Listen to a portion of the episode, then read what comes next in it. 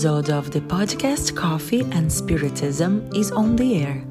This is Lorraine Nogueira, and on today's episode, Tarcio Rodrigues will talk about Allan Kardec's comment over question 938a of the Spirit's book, so that we can address a little of this speech that brings together the themes of love and happiness when we share similar hearts, affections of the soul, that immensely nourish our spirit.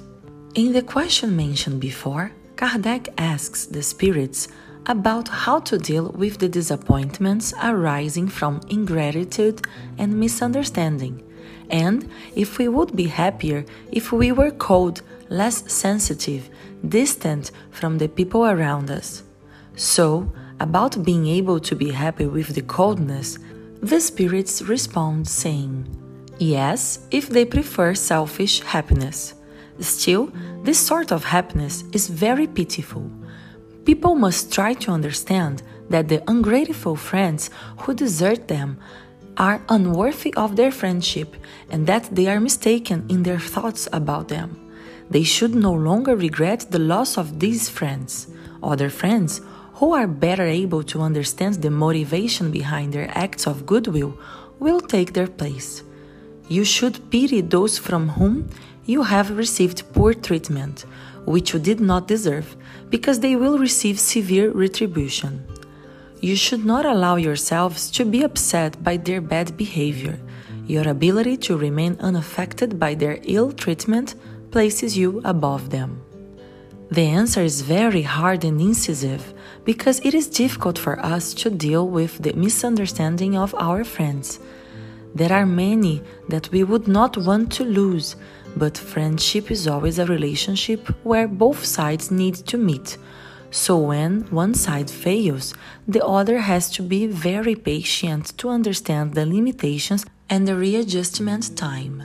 Kardec, in his great task of inaugurating the thoughts of the spirits, certainly had to deal with a lot of incomprehension from those around him.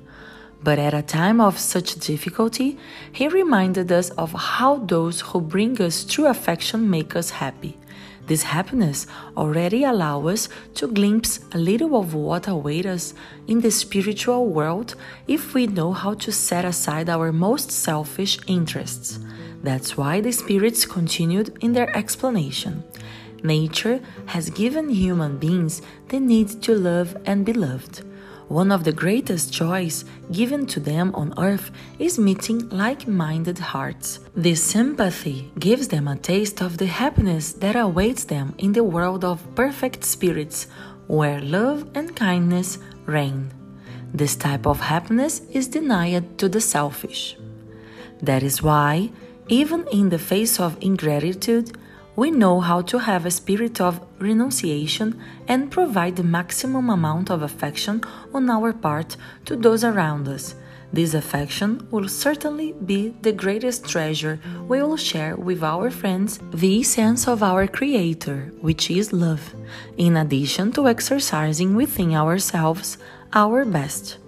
We end with the dialogue between Jesus and Simon Peter contained in the book Good News when the Master says, I am with my friends and I love them all. The affections of the soul, Simon, are mysterious bonds that lead us to God.